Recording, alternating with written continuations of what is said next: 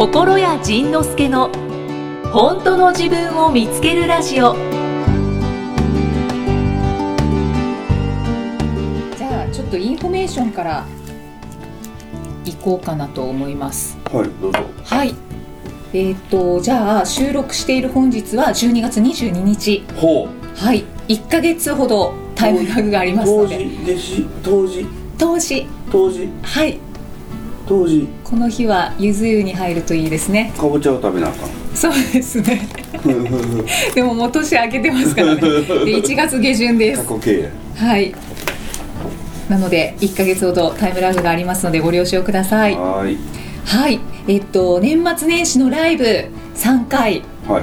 実はまだ終わってないですけど、えー1月末の配信ですのでもうすでに年末年始のライブ終わってまして大盛況で終わったということで。へえ。よかった。一言。よかった。で今度は3月に初の海外公演がありますね。はい。はい。そのご紹介をほここで。うわかりました。はい。心が風になる in オーストラリア。ほ多分何回か番組の中でご紹介はしてると思うんですけうど。ほはい改めて2019年3月16日土曜日開演時間は午後4時から。会場はクイーンズランドマルチカルチュアルセントレー。うへえなんか なんか全部一言なんですけど。これ知らないね。あそうだよはい。ということでご縁でつながった初公演ですよねはい。海外初公演はい。若いがうろうろしてみるもんだな じゃあちょっとここで意気込みをお願いします。意気込み意気込み。意気込みはねまあ海外初公演なんですけどはい。まあ日本からもたくさんの人が来てくれるみたいで、まあ、海外に住んでてなかなか心を見れない人にはい。ちょっとパンダを輸出するみたいなそんな感じですよ、ね、ぜひあのそんなめったにないことなんでぜひ来ていただければなと。はい。思うのとクラウドファンディングでしたよね。そうそうそうそう。でまあ将来的にはどのぐらい将来かわからないけれどはい。そのまあ海外に住んでる日本の人たちにこの魔法の言葉をお届けに行くうんプラス将来的には海外に住んでる海外の人に何かを届けられたらいいなっていうのがやっぱ最終的にはね。うんうんうん4月にまたエド・シーランがうんあ。あの京セラドームと東京ドームに。えー、あ日本公演するんですか？あいつまだ来よん友ね達？ででそしたらエド・シーランが日本に来ていや日本に住んでるアメリカ人がアメリカ人イギリス人がみんなうんうんうんうん集まって聞きに来るのかって言ったら別にそうじゃないよね。ああそうですね。エド・シーランが日本に来て日本人が退去してエド・シーランの英語の歌を聴きに行くわけよね。はいはい。っていうこと。ほだから海外にその僕が行った時に、しまあ、将来的なあれやけど海外に行った時に海外のその現地の人たちがいっぱい来てくれるようになるとまたさらにいいなという。うんうんうん。そその国の人たちがね。はい。っていうことを思います。はい。で何やったっ意気込み？意気込み？え意気込み？今もう言った？そううん言ったんじゃないですか？からそうそうあのパンダ行きますので。ぜひ遊びに来てください。じゃあその皮切りになりますねわなるのかーな？どうなんだろうね。おね。あ結構ドキドキしてますか？いやそんなことない。あ本当ですか？なんか、うん、まあまあまあまあだから日本人の人相手だからだからなんか日本語だが日本語が来たよっていう感じ。そうか。じゃあ将来的には心屋さんはこう英語でうんうん英語で歌って喋って、うん、だから日本語で歌うの。だからあそのエド・シーランが日本に来て、彼の歌を日本語で歌うわけじゃないよね。あそっかそっかそっか、うん。だからあの僕はそのままで何も変わらずにはい。海外の人たちがその状態を受け入れてくれるのが一番うんうん嬉しいなと、楽しみですね。はい。そんな感じです ということでじゃあ、えーオーストラリアで3月に心屋さんが海外公演しますので皆さんふるってご参加ください。海外。オーストラリアオーストラリアアジア南部の方みんなオセアニア地区の方。はい。ぜひ。はい。来るよはい、うにお願いします。お待ちしております。はい、なんか渋い感じになりましたそれとうん。1月末にはなってるんですけれど、うん。もう皆さんもご存知だと思うんですけどほう。この心屋さんの番組去年またベストオブ2018には入らなかったんですけどあのあうん iTunes の、うん。えー、と2018年にうん。最も聞かれた番組の一つとしてえー、選ばれました。ありがとうございます違うの？そのポ iTunes のえど去年去年までは何に選ばれてる？ベスト？去年までは、去年一昨年はベストオブ2018ベストオブ2018それはどこが選ぶやつ、iTunes が選ぶ。の中に入ってたんですけど今年はそれもまだあるわけや。それもあってただそれには入ってなかったなんでだろうですよね。ねうん、へだえけどそのベストオブ2018の下の方に、うん。2018年最もダウンロードされた番組。でこういくつかうんうん。番組が並べられていて、うんうん。その中の一つにうん。この番組が入ってたんです。なんでそっちの方には入らなかったんだろうね。わかんない。なんでだろう。もう謎でしかないよね。そうですね。あーでもでもまあまあ。iTunes の基準があるんでしょうね。まあよく頑張ってますね、そうですね。まあ、頑張ってるというか頑張るというかわからないだらだらと。はい。引き続き今年もよろしくお願いします。皆さんね改めて。こんなここのタラタラタラタラ でもまあまあこのタラタラタラタラ喋ってるのが楽しいもんねこれねポッドキャストの仕事って楽しいわ はい。ありがとうございます。よかったです。ね仕事と言いながらギャラが出るわけでも何でもなくて そうですね。大量にお金を払ってるんだけれど、はい。だけど楽しいから別に払ってもいいよねあ、ねこうスキーに行ってもゴルフに行ってもお金払って楽しい思いするもんねえ。うんうん。そんな感じですはい。損してもいいとはまた違うのかな？どうなんだろう？また違うね好きなことだからいい。うんそうだねそうだね、うんフレッシュ配信終わりましたね。終わりましたね。1年1年はやったのかな。1年前後。うんうんうんうん。今日何も言わへんね。声 声発しないね。どうした？どうした？し しんとした？の喉の調子悪いですか？なんか声かけられることが多くなってきて、うん。外に出た時に。うん。恥ずかしいから。声かけられること多くなった。なんですね。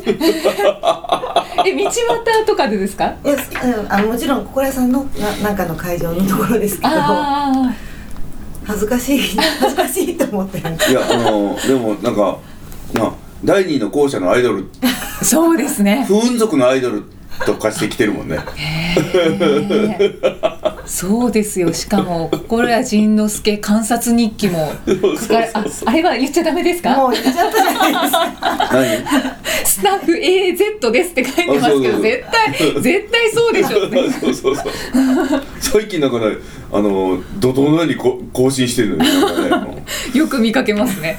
そうさあの最近写真撮るのが上手くなったの。おおだからあの iPhoneXS のおかげクオリティのおかげじゃなくてそのね、はい。やっぱりあのカメラの性能が良くても撮る人の性能が悪かったらやっぱり カメラ写真ってつまらないのね。そうですね。アングル大事ですよね。最近寄ることを覚えたよね。おお夜。寄るこ夜のって結構難しそう。そうそう。寄って寄って撮ることを覚えた。今今までねそのなんか工事現場の記録写真みたいなやつが多かったんだけどよあ全体ってことですか？そうそう。なんかねあのそうそうそう。おじいちゃんかおばあちゃんが撮るような写真ばっかりやったのが最近ちょっと若者寄りの写真になってきてじゃあますます楽しみにしてます。そうそうそうフレッシュ配信が、まあ、終了してまたなんか新たな動きとかあるのかななんて期待したりしてるんでフレすッシュ配信を終わらせてみて思ったのがその僕ねその今このネット時代ではい。そのオンラインセミナーとかうんうんうん。オンラインでいろんなものをはい発信してる人たちがいっぱいいてはい。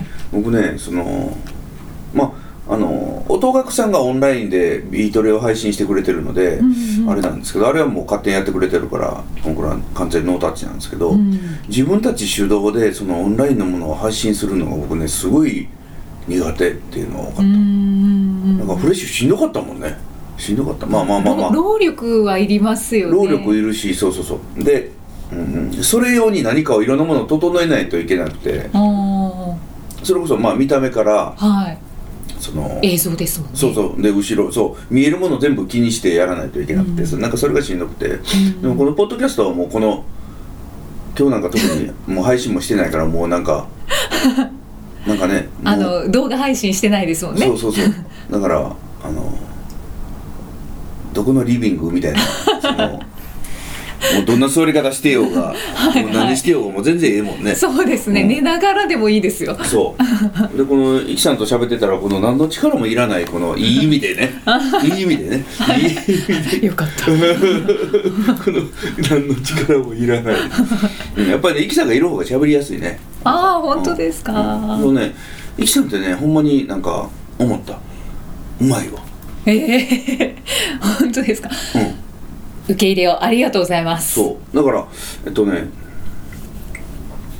なんだろうこのうまさは何なんだろうね。なんかねうまいなと思った、まるでプロだなと。あごめんプロやプロです。そうそんな感じ。だからありがたいです。うんあのだからフレッシュやめたことでなんかね負担がまた重荷が一つ減った、うーん。あのね重重かったわ。すごい重かったそうなんですね。でそのあのフレッシュはうちの秘書さんにとってもまた重労働。ああそうだったんですね。苦笑いして。重動かない重い意志を引きずってるみたいな仕事やったもんね。へえ。最後思考変わってましたよねでも。うんそうそうそうそう。なんかこうダラダラ配信みたいな。そうねそう。あのねダラダラ配信はねあれはあれでなんかみんな喜んでくれてたんで、うん。まああれも続けようかなと思ったんですけどあのー そのそうあのあれこですよ。こ言葉を選んでるんですか？そうそうそうそうそう。今今探ってる。まあ自分自身のそのこれからの仕事のやり方を変えていく上でもちょっと必要なこと。で、まあ、時代と逆行はするんですけれども、はい。フレッシュって双方向なんですよね。コメントどんどん入れ、リアルで入れてくれるから。う、んうんでこのポッドキャストって一方向なんですよね、うん一方通行で。でまあまあ,、はい。あのリターンのメッセージとかいっぱいもらえるんですけど、うんあのこれからはその一方通行をもっと増やしていこうと思ってて。だから皆さんからのコメントをもらうことってとても楽しいんだけれどそう皆さんのコメントをそのリアルタイムでもらうという楽しさも当然あるんだけれども、うん。その楽しさから離れようと思って、はい。そのリアルタイムコメントやり取りできない次のステージに行こうと思ったうん。うん。うん。うん。よ。お。そこには何かこう見えたというか。いや見えたというかねそのそれこそニューヨーク行ってエド・シーランのそのステージを見た時にあそこで双方向って無理やろね。スタジアムで双方向って無理やろね、うんうんはい。でもその双方向ができるということは規模が小さいからこそできる。うんうん。あそうですね。ことなのよね。はい。だからあのこれからもうちょっとだから自分の歌であるとかこの発信しているものをもっと広げたいと思ったら双方向でできる範囲で収まってたらちょっとダメだなと思って双方向というものをどんどん今からまたやめてじゃあ動画配信もこのポッドキャストはなくなりますか？ポッドキャスト一方通行やから。あ。ポッドキャストの動画配信。だとそうそうですそうです。そうそう。あの動画配信だと双方向になってしまうけれどもその動画配信するにしても、うん、最悪その録画したものを流す一方的に流すとかだからい、うん。一方通行をどんどん増やしてうんうんいこうかうんなと思ってます、ポッドキャストを収録してて、うん。あのフェイスブックの動画配信とか、うんうん。たまにするじゃないですか、うん。あれだとコメントがどんどん入ってきそうそうそうそう。てそのコメント拾ったりしますけどそうそうそうそうそれもそうそうそういうのをもうななくくしていこうあ。いこうかなと思って。そうなんですね、うん。残念って思ってる方多いかもしれないですね。そうなの。ででそう。でその残念って思ってる方のその思いを受け止めすぎると次へ進めないうーん。わけで、そのアーティストがインディーズからメジャーへ行く時うんうんはい。あんな小さか小さくてお互いが会話できたようなライブハウスからドームで会話できへんからね。できないですね、そしたらそのライブハウスで馴染んでた人たちは「ええー」って寂しがるよね当然ね、うんうんうん。私たちのあの人がみたいな。離れていくわ。離れていくわ偉なったもんやの。なっていきますよね。もうファンにならない。そうそうそうそうもうやめる。そうですそうです とかやって。いくすすねるんですそうそうよそうそうねそう。でそれだからあじゃあじゃああごめんごめん。やっぱりそこにいるわっていうのもおかしな話で、だからそうそういう感じでちょっと次に行こうかなとあ思っていあの双方向をやめていこうかなと。あ わかりました。伝わりましたでしょうか？はい。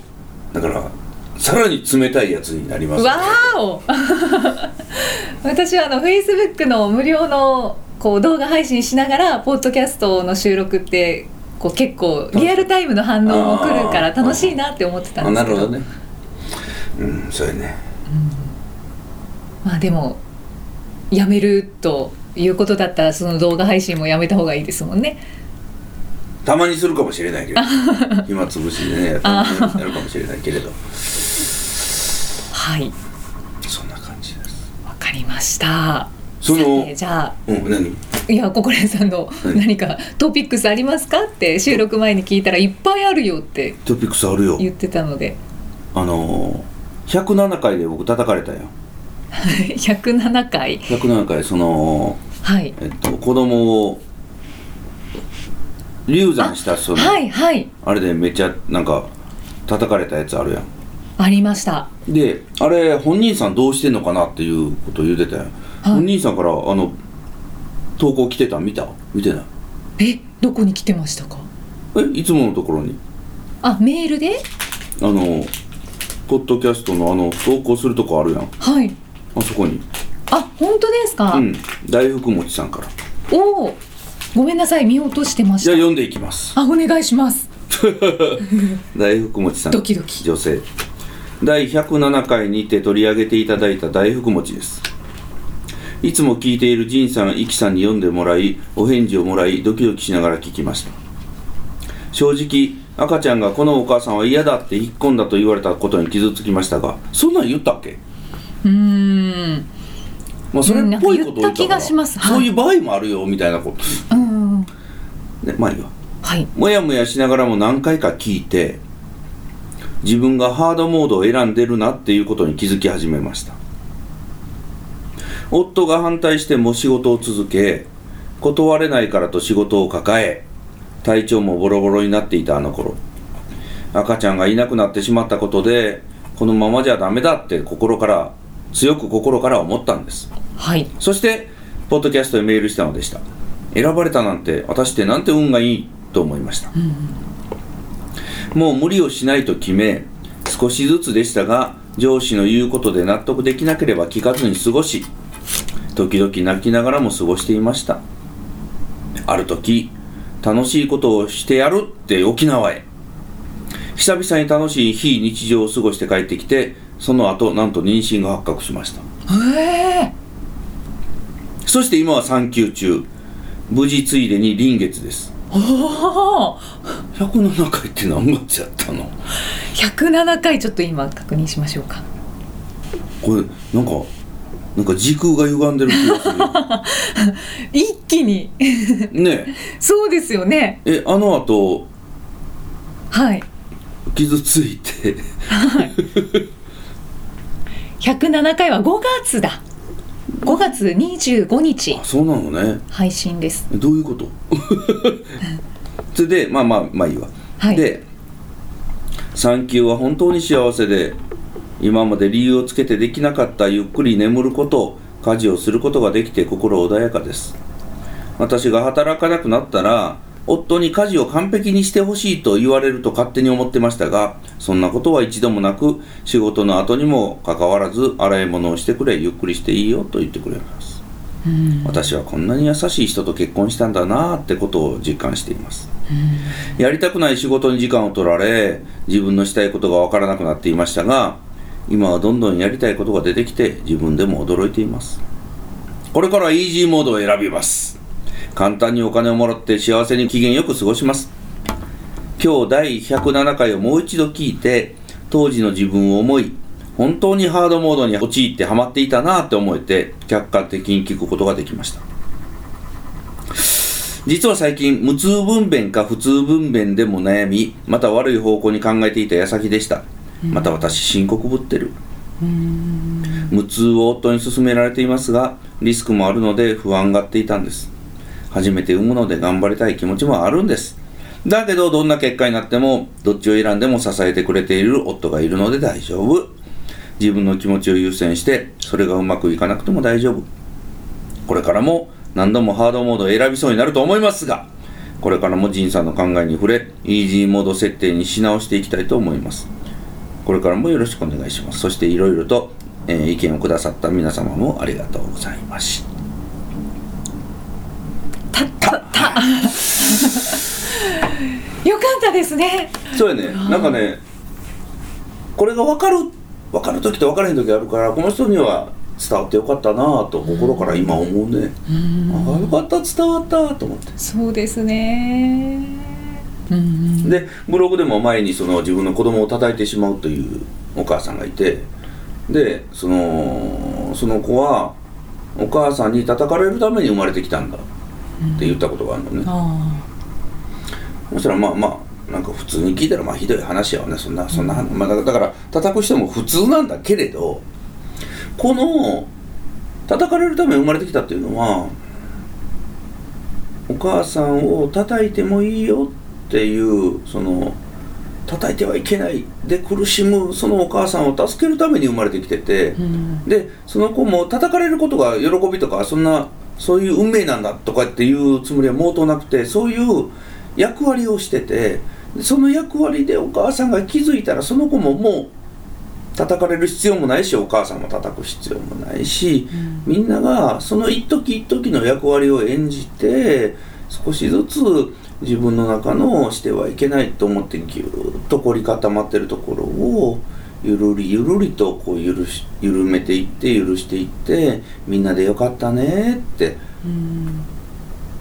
するための一時だけのものなのに、うん。その一時だけを切り取ったらそれはひどいことを言ってるわに僕もなるようね。んそうですうん。ね、でまあまあまあまあまあそのでその子も大人になってもしねその子と話する機会あったら「うんあの頃ねしんどかったよ」って「でもね」っていう必ずねあのみんなだからしんどかったけどみんなね最終的に幸せになるようになってるから、うんうんそうん。そのうですね。ボヘミアンはい。ボヘミアン・ラプソディはい。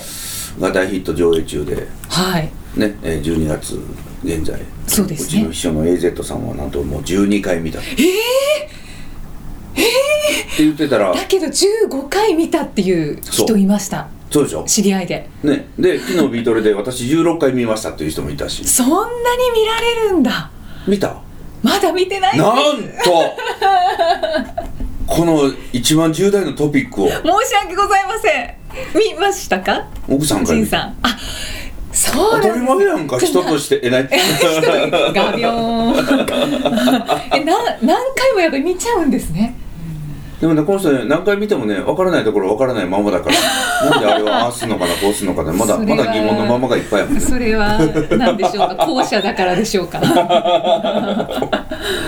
あそうなんだ。でまあうーんまあそのクイーン、ねこのこれをクイーンという人を知ってても知らなくても面白いよね、普通にそのまあだからクイーンを知らない人の方がきっと面白いかもしれないの。知ってる人はいやあのやっぱりね映画として作ってあるから史実をこう組み替えてあるからうんそそのあーえちょちょっと待ってここでこえこんなんしてないよみたいなそこにとらわれてしまって面白くない人もきっといるから、はいはあのフレディ・マーキュリーそのクイーンという人をしクイーンというグループを知らない人の方がもしかしたらね純粋に楽しめるんだろうなと思うんですけど、結局その人ってこうやって生きてきてどうせなら人生楽しみたいしいはい。充実もしたいし死ぬ前にああいい人生だったなって多分言いたいだろうし、はい。いろんな感動も味わいたい、でその人がその映画とか物語とかで人が感動する一つのストーリーパターンがあるのね。うん。それがその分裂していたものが元に戻るうんうんっていうのに人って感動するの、はいはいでその分裂していたものがあの元に戻るっていうのはそのあの人は愛がないと思って怒ってたのに愛があったと気づく、あの人は絶対悪意があって私にひどいことをしてると思ってたのに悪意がなかった。うんうん。とか、私は愛されてないと思ってたのに実は愛されてた。はい。そしてあの人に誤解されてたのが誤解が解けた。絶対許せないと思って生きてきたものが許された。だだからそういうあの分かれていたものと分裂していたものを戦っていたものがこうそれが収束して、誤解が解ける許されるっていう、そのそれがねものすごいその感動のストーリーの一つの法則なのよね。うん。はい。そのあたりをこうあのあの映画が非常に上手に作ってあって。だからついつい何回も見てしまうんだろうね。まああの人が何回も見てしまう理由はきっと他にあって。うん多分真ん中ずっと寝ててストーリーは覚えてない。いやそんなことそうそういことはない。そういうことですか？何度も見てる理由は自分でもわからない。そう。あそのねあのたくなる。そう。あのこのエミさんとあの何度か一緒に行った人にはい。エミえエミさんなんでなんでそんな何回も見てるの？どこがいいの？って聞いたら「えそんなの理由いるんですか?」みたいな。あかっこいいよね。かっこいい。男前やなさすがよ。本当にそうですよね。そう結構理由がないものっていっぱいありますよそう。ねだからね理由なくていいのよね、ううん。んっていうことやね。申し訳ございません。まだ見てないの？もう終わっちゃうよ。そうですね。でそのもうあの「ボヘミアン・ラプソディ」が終わるというか、昨日からもう次はレディー・ガガが始まってるからね。えっとアアリ。アリ。ーアリ。ーはいアニさあアリ誕生。ー、うん、さあ誕生。そう。あれがもう始まってるからもうじゃあもうこの後見に行きます。うんこの後見に行って、うん。であのークイーンの歌の中に「レディオ・ガガ」っていう歌があって。うんうんうん。レディオ・ガガっていう歌からレディー・ガガが生まれてるからね。はい。それは存じ上げておりました。おーよし。じゃあこの後行って、えー、400字詰め原稿用紙8枚えー、読書感想文じゃなくて映画感想文書かなきゃいけないんですか？よかったただそれだけ。そうそうそう。言葉はいらない。よかったに意味はない。っていうのをいっぱい書きますそうそうそう。それ800回のいっぱい書いて。るはい。お経みたいになでもまあまあまあ。当然あの人って様々やから全然泣けなかったっていう人もいるし、うん。何が面白いのか分からなかったっていう人もいるし、うん。こうやって十何回も見に行く人も。十何回も映画見たことある？同じ映画。ないです。もうないわ。ない最高でもやっぱり34回ぐらい34しかない。回やね。僕もあの天使にラブソングを34回見たぐらいやね。ああいいですね。それを超えてるから。DVD でも何回も見ないんですか？だから DVD でその天使のラブソングを34回見たぐらい。あそうなんですか？おおよ、だって他にも見たいもんいっぱいあるもんね。なんかありますね。あの名映画はやっぱり何回か、そうやね何回か。でテレビのロードショーでポッとやってるやあそうですねえほんならこれは DVD 買う？買うよね。レディー・ガガ見に行く？行く。行く。ほほんならそうなったらそのエリック・クラプトンの立場はどうなるんだほ今エリック・クラプトンの映画も同時にやってんのよ。あそうなんですか？それをないがしろにするんだ。それ見に行く。リック・クラプトン。はい行かない。おおかわいそうに。クラプトンの映画はどんな映画なんですか？まだ見てない。内容はどうなんだろう？電気映画なんですかね？どうなんだろう？電気でまだ生きてるからね。怒られるわ。怒られるわ。そうだでも「ボヘミアン・ラプソディ」もなんか電気映画ではないんですよね。あ電気だからそうあのドキュメンタリーではないの。うんうんうんドキュメンタリー風にものすごく上手に作られた映画。見なきゃなやっぱり。いでその映画を見た時にもうほんとに僕僕らでももうボロボロ泣けたんやけどそのこれどこまでネタバレを言っていいんだろうね。そのネタバレ OK な人が世の中半分おるからね。そうですよね、でもまあネタバレしない方向しない程度でね しない程度ね。浜村淳程度でこうそのあ浜村淳関東の人き分かるき際どいところで。そうそそうう関東の人わからない。そのまあそのあの方はあのエイズで45歳で亡くなってんのよね、でそのその前にあのライブエイドって言ってそのアフリカのチャリティーのお大きな大きな大きなライブがあってはそこで歌ってるそこでのライブがまあ伝説のライブと言われてるのかな。なんですけど、そのその映画を見た時にそのそのライブシーンでもうボロボロ泣けるわけよ、いでそれを見た時にあ歌の力ってすごいなってやっぱその時思ったのね、あだからあ僕もあもっともっと歌おうなと思ったんですが、うんうん一番最初の映画を見た時にその疑問がこの映画の中でライブがあるから感動するのかもしこの歌だけでここまで感動するんだったら歌の力ってすごいなと思ったのね、ででそこでその疑問が「え歌の力だけでこんなにな泣けるんだこんなに感動するんだ」うんそのストーリーなしでこの歌の場面だけ見てこんなに泣けるのかな。と考えたわけよね。うんうん。ということは、その僕がその音楽をやっていくにあたって僕の場合は音楽をやりながらいっぱい喋りもするから、それを本当に音楽の力だけでこんなに人が心開いてあの感動に震えるなら本当にもう喋ることなんて必要ないなと思って歌だけにしようかなとこういろいろなことを考えながらその劇場を後にしたんですけれども、はい。その答えがこの間分かって読んだ？読んでないねあれ読みましたけどわかん分かんないか。そうか。分かったよ。了解だよ。何回かったよ。うん。何回か読んだけど分からなかったか。あそうか。じゃあいいよ。面白いね。何何？まあまあまあまあ。それこのその先の答えを言うともう全然面白くなくなってしまうので、はい。言いませんけれども、はい。でもまあまあ結果的にはあの歌の力もすごいしそれからそしてやっぱりあの人の人生ってすごいっ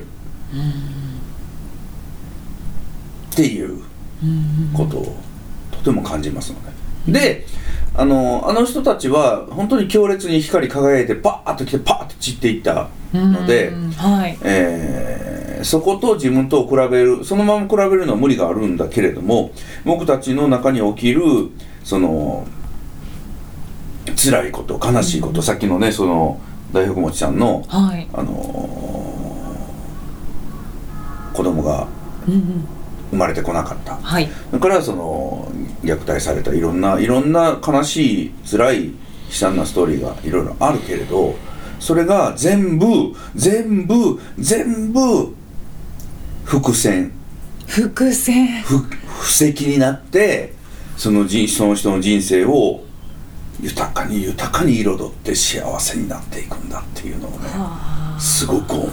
あだから僕はあの変な慰めの言葉も別に書けないしでも変な慰めの言葉は書けないからといって別にあのやっぱりかわいそうだなと思うことも、ね、こんな僕でもあるから 大変、ね、かわいそうだなというかね大変だな辛い思いしてるな、今っていうことなのね、うん。あ今辛そうだな大変な思いしてるな。で僕が伝えることはでも OK だよということを伝え続ける。はい。と思思いました。だから大福餅さんもこんな風にして幸せになった。そうですね。そして子供生まれたらまた悩むのよこれが。これがまたいいのよ。なんでしょう。そう。で悩んであれがないこれがないこんなことされるあんなことされる。っていうこのまたあるとないで悩んで、でそして悩んで悩んで苦しんで大丈夫だったんだ。というまたそのこう分裂していてチリチリになっていたやつがだんだんだんだんこう統合されてああ大丈夫だったんだ。というもう本当に最後に統合される時は大丈夫なんだ。というこの何があっても大丈夫なんだ。というそこに統合されるしかないのよもう、そこしかこ答えがなくて。だから僕は大丈夫だと思ってこの人は大丈夫だと信じていつも悩みには答えてるし相談にも乗るし時に笑い飛ばすこともあるし、はい。時に一緒に泣いてしまうようなこともあるし、そんな感じです。でそれをそこで感じたこと思ったことそしてその人たちに伝えたいことをメロディーに乗せて歌にしているだけ。だけ。ただそれだけの。またちょっと渋い感じで。渋い感じで。渋いモードで。もうこの渋いモードにだんだん耐えられなくなって。は いそうなんですか。オチがないじゃないかという。ああいやいやオチは別にいらない気がするんですけど。そんな感じなんです。そうですかあのもしもタイムマシンで君が10年前の君にどんなにアドバイスや忠告をしてもきっとあいつは聞かないだろう。とえ白いおひげの神様のどんな真実の言葉もきっと今の君も信じないだろう本当にあなたは神様なんですか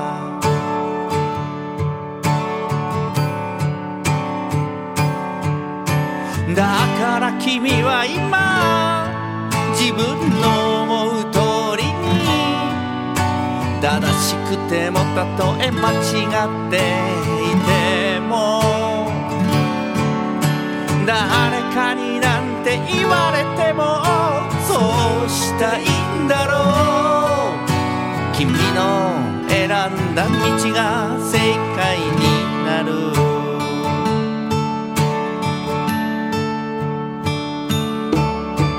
しもあなたが気になる誰かを。変えたくて何を言っても。失敗するよあなたのためだよと。教えても頑固なあいつは聞かない。もしもあなたが誰か友達に相談したり答えもらってもきっと最後は自分で決めるんだろう。そうだ君も頑固者だから。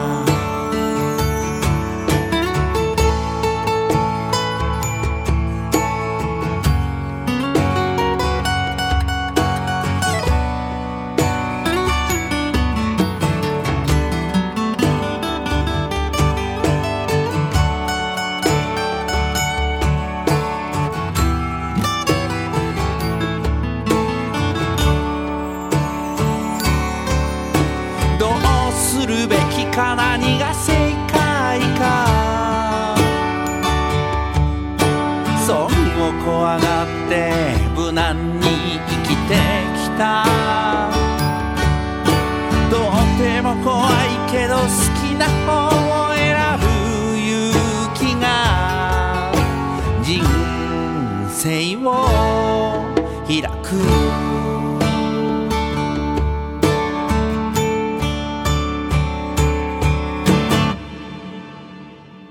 から人はいつも自分がやりたいこと。いろんな出会いと経験を。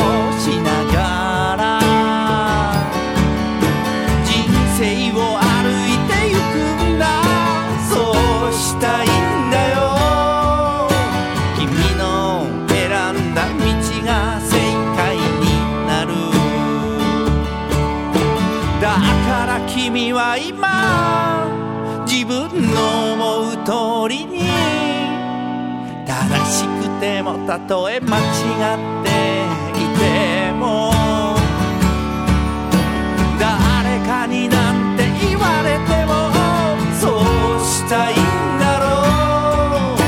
君の選んだ道が正解になる。君の選んだ道が正解だから。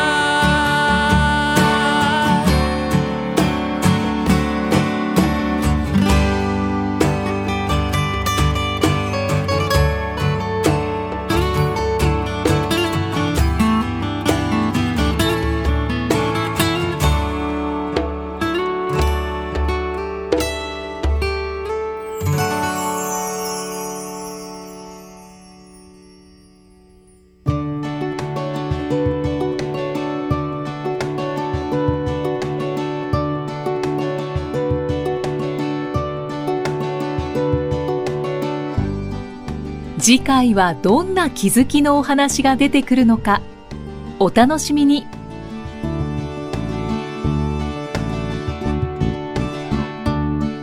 この番組は提供心谷仁之助プロデュースキクタスナレーション生きみえでお送りしました。